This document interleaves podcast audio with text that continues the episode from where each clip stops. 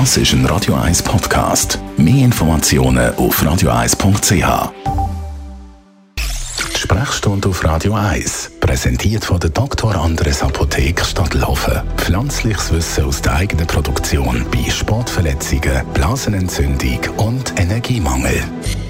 Wir reden über das Vitamin B12 mit unserem Radio 1 Arzt Merlin Guggenheim. Zuerst einmal guten Morgen. Guten Morgen. Dann ich habe schon von vielen Seiten gehört, ja, wenn man zum Beispiel ein bisschen müde ist, man soll B12 nehmen. Das fehlt einem. B12, B12. Zuerst mal, was ist das genau? Vitamin B12 gehört zum sogenannten B-Komplex, wo ganz viele verschiedene Funktionen hat per se. Also da gibt es wirklich das Vitamin jetzt B1 bis B irgendetwas.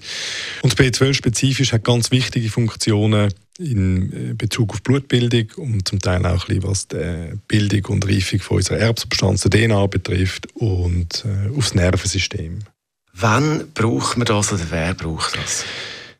Wir brauchen ein paar Mikrogramm am Tag und speichern in der Leber, also gesunde Menschen speichern in der Leber etwa 3 bis 5 Milligramm. Das ist ein Bedarf von, sage jetzt mal, etwa drei Jahren. Also es geht relativ lang, bis man Vitamin B12-Mangel hat. Und dazu gibt es zu sagen, dass man in jungen Jahren einen Vitamin B12-Mangel vor allem bekommt, wenn man sich nicht korrekt ernährt. Ähm, das sind Veganer ein Thema, die wissen, dass Vitamin B12 müssen supplementieren und messen im Blut, ob sie genug haben oder nicht.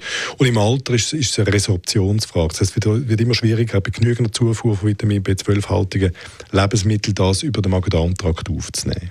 Wie merke ich, ob ich jetzt da zu wenig habe?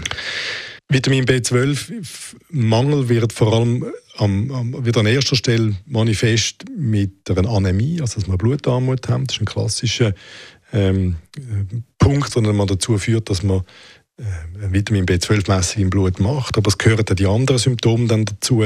Abgeschlagenheit, Müdigkeit, es werden gewisse Kraftlosigkeit, Depressionen zum Teil auch beschrieben, die mit dem Vitamin B12 zu tun haben. Also all die Sachen, die dazu führen, dass man äh, anderen Leuten Rat gibt, wenn sie ähnliche Symptome haben, wie man es vielleicht selbst schon erlebt hat und dann mit Vitamin B12 korrigiert hat, mach doch mal etwas in Bezug aufs, aufs Vitamin B12.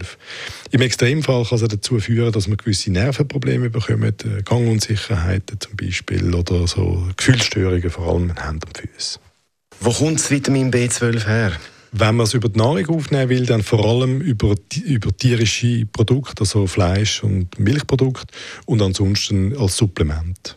Über das Vitamin B12 haben wir geredet mit unserem Radio 1 Arzt Merlin Guggenheim. Zum Nachlesen als Podcast. Das ist ein Radio 1 Podcast. Mehr Informationen auf radio1.ch.